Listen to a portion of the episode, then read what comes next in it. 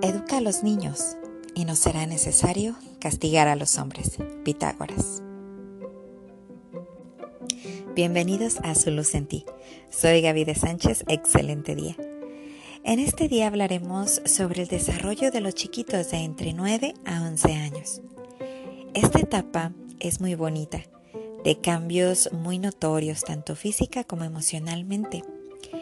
En esta etapa, como en todas las demás, requiere de toda nuestra atención, de todo nuestro amor, de comprensión y de disciplina, ya que necesitará estabilizar sus emociones este pequeñito y necesitará también definir su carácter. Tú como padre o madre ayudarás a que en esta etapa vaya reafirmando el valor de la justicia, la verdad, el honor, la lealtad y podrás fomentar la búsqueda en fuentes seguras, ya que su curiosidad por aprender será extrema en este tiempo. Y bueno, para explicarnos más a fondo esta etapa en los pequeños, me da un enorme gusto recibir a la maestra Ruth Gutiérrez. Pongamos mucha atención, tomemos nota y anotemos también las preguntas que surjan para después aclararlas. Escuchemos con atención.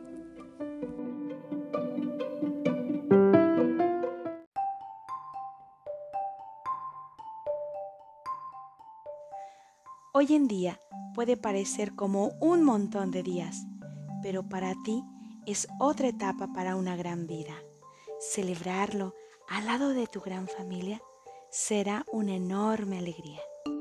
Sí, Estamos hablando de los niños de 9, 10 y 11 años, que atraviesan una etapa de transición entre la infancia y la pubertad, donde los cambios físicos son diferentes para los chicos y chicas.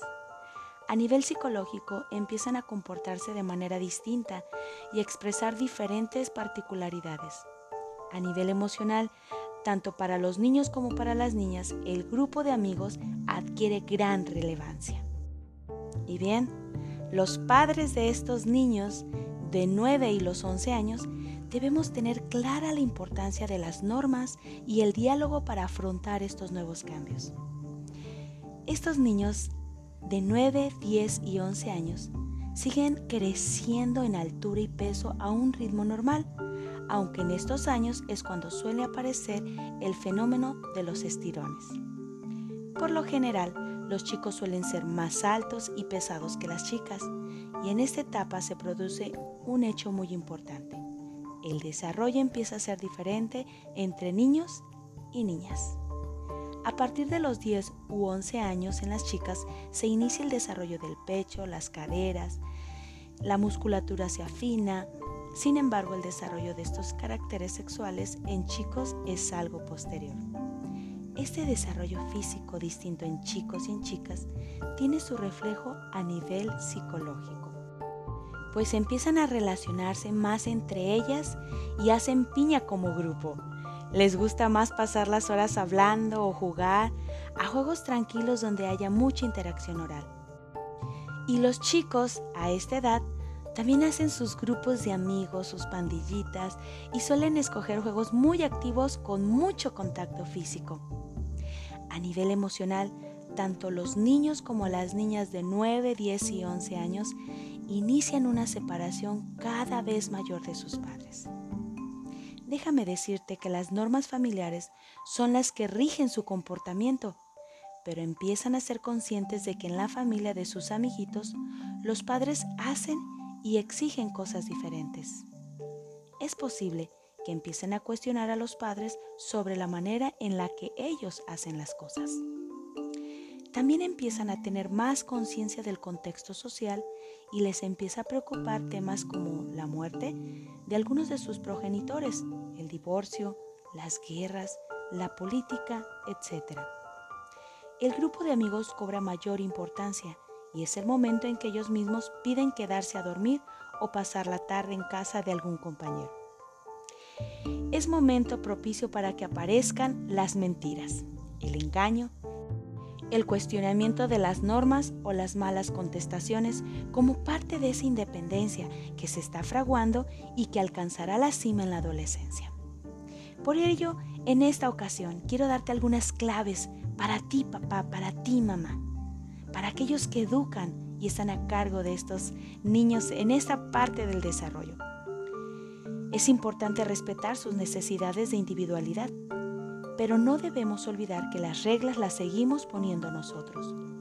Podemos razonarlas, explicarlas e incluso negociarlas hasta cierto punto, pero los padres seguimos teniendo el mando. A la hora de dialogar con nuestros hijos, hay que centrarse en unas reglas básicas, pocas pero firmes, e insistir en lo fundamental. No beneficia a nadie que perdamos energía discutiendo por cuestiones de poca trascendencia. Recuerda que los niños a esta edad por lo general empiezan a tener más ideas abstractas y no solamente sobre cosas que pueden observar, también planifican y organizan mejor sus ideas. Sin embargo, no esperes que tu hijo diferencie los hechos de las opiniones, esa capacidad todavía se está desarrollando. La mayoría de los niños de esa edad se dan cuenta de que los pensamientos son privados y que las personas ven a los otros de manera diferente a como se ven ellos mismos. Empieza a predecir las consecuencias de una acción y a planear acorde a ello. Pueden discutir un asunto desde diferentes perspectivas, pero no olvides comunicarte de manera asertiva. Empiezan a afianzarse de los amigos, las noticias y las redes sociales para obtener información y formar sus propias opiniones. Los niños a esta edad desarrollan el sentido de la responsabilidad y ayudan en la casa, con tareas acordes, claro, a su edad. Empiezan a afianzarse mucho de los amigos, recuérdalo. Y empiezan a entender cómo se relacionan las cosas. Por ejemplo, son capaces de entender los efectos del cambio climático o cómo el humor de una persona en la casa puede afectar a los demás. Por otro lado, empiezan a tener una vida social y emocional activa. Se esfuerzan por encontrar sus talentos, al mismo tiempo que intentan parecerse a los demás. A esta edad con frecuencia tienen dudas acerca de la pubertad y los cambios en sus cuerpos. Se sienten inseguros, tienen cambios de humor y problemas de autoestima. Estos se ven más reflejados en las niñas. Así también ponen a prueba los límites. Por ejemplo, intentan averiguar qué reglas son negociables y cuáles no. Son cada vez más independientes de la familia. Se alejan más de las actividades familiares y necesitan privacidad. Establecen amistades más duraderas y complejas. Y puede que enfrenten mucha presión de los compañeros y les cueste resistirse si tienen problemas de autoestima. Por eso pon mucha atención. Aprende cómo dar elogios para que mejore la autoestima de tu hijo. Y sabes, ellos empiezan a entender mejor cómo las relaciones con nosotros pueden incluir más que tener los mismos intereses. Se enamoran por primera vez al aparentar estar enamorados para ser aceptados por sus compañeros. Y le dan mucho valor a la opinión de ellos comparten secretos y bromas, son amigables y curiosos, pero también pueden estar abstraídos y ser temporalmente irrespetuosos. Podrían probar nuevas actitudes, estilos de ropa y manera de actuar mientras deciden dónde y cómo encajar en el grupo. ¿Estás preocupado por las situaciones sociales? Los niños de 10 y 11 años puede que alcancen los pilares del desarrollo antes o después de lo esperado y por lo tanto tengan diferentes niveles de madurez física, cognitiva y emocional. Si te preocupa el desarrollo de tu hijo en cualquiera de estas áreas, es recomendable que lo discutas con un especialista, con un médico si es necesario. También consideren decirle sus preocupaciones al maestro para que juntos encuentren maneras para ayudar a tu hijo. En esta etapa, los niños crecen tan rápido que puede que tengan mucho apetito y necesiten dormir mucho. Ayúdalo a tener ese descanso adecuado para que su desarrollo sea óptimo. Ayúdala a tener las reglas claras, dale un horario para levantarse y dormir. Acuérdate que aquí el desarrollo físico se empieza a acelerar. Dale la afectividad necesaria. Platica con él. Dale el tiempo para escucharlo. Ayúdalo a tener hábitos saludables porque prevenir es mejor que curar. Esta es una etapa imprescindible en el desarrollo emocional de tu hijo. Pero sobre todo, dale la oportunidad de experimentar la mejor experiencia de su vida en estos cambios. Recuerda, la niñez se vive una sola vez y el inicio de la adolescencia de igual manera. Hazle saber que pase lo que pase, siempre estarás ahí. Que cuando tenga miedo, estarás ahí. Cuando el mundo lo asuste, estarás ahí. Cuando necesite que le digas cuánto lo amas, estarás ahí.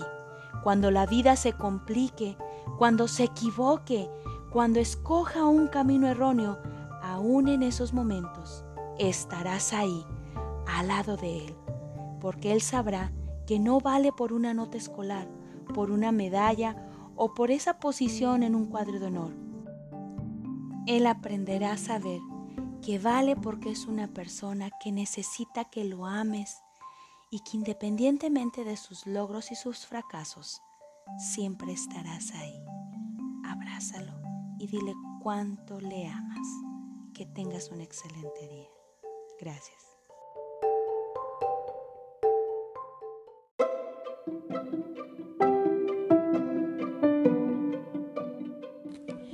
Muchas gracias mi querida amiga y maestra Ruth.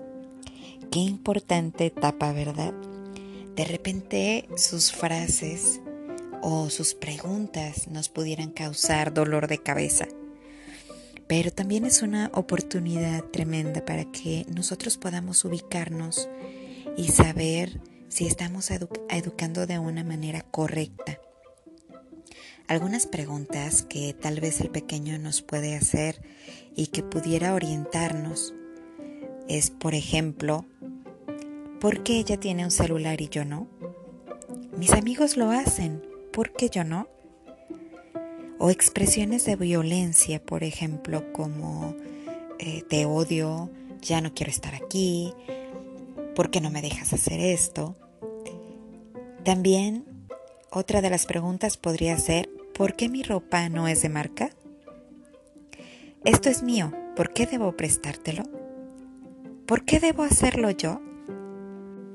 Estas frases y preguntas nos dan la pauta para enseñar.